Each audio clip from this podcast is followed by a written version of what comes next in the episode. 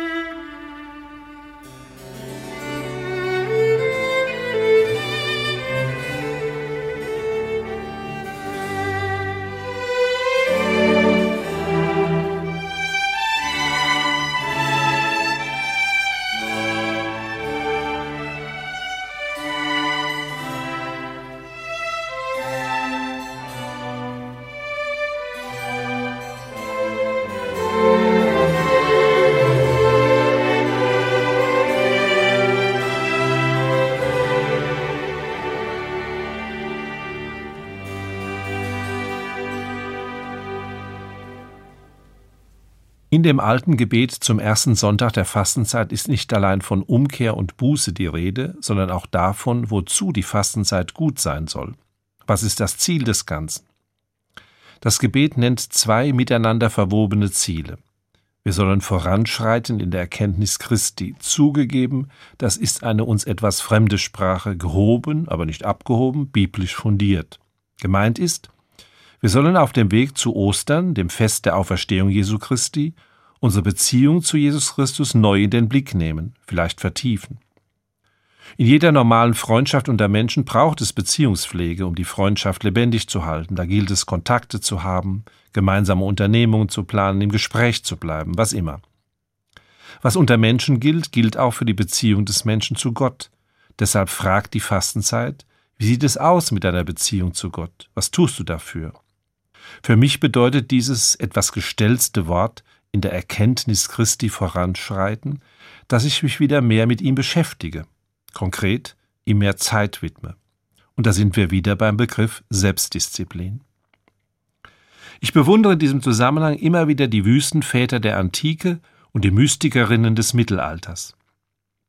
Diese Frauen und Männer verstanden es, sich ein Stück weit oder ganz aus dem Alltag zurückzuziehen, sich Zeiten des Schweigens und der Stille zu gönnen, diese auszuhalten, das ist ja nicht immer leicht, in sich zu hören, auch viel zu lesen, in der Bibel, in geistlichen Büchern, über das Gelesene nachzudenken, zu meditieren, vielleicht zu schreiben, die neuen Erkenntnisse mit in das Gebet zu nehmen, ihnen Worte zu geben oder im wortlosen Schweigen etwa auf das Kreuz zu blicken, voll innerer Ruhe. Auf diese Weise ist den Wüstenvätern und den Mystikerinnen eine neue Gottesbeziehung zugewachsen. Die Freundschaft mit Jesus vertiefte sich.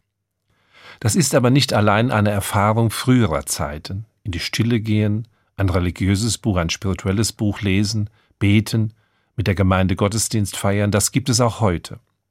Ich kenne Menschen, die sich ganz bewusst in der Fastenzeit in ein Kloster zurückziehen, dort mitbeten, dort die Stille suchen und finden. Es gibt Christinnen und Christen, die in der Fastenzeit oder auch sonst mal im Jahr sich Zeit nehmen für Exerzitien. Da gibt es ja viele Angebote. Wer nicht von zu Hause weg kann, macht vielleicht sogenannte Exerzitien im Alltag.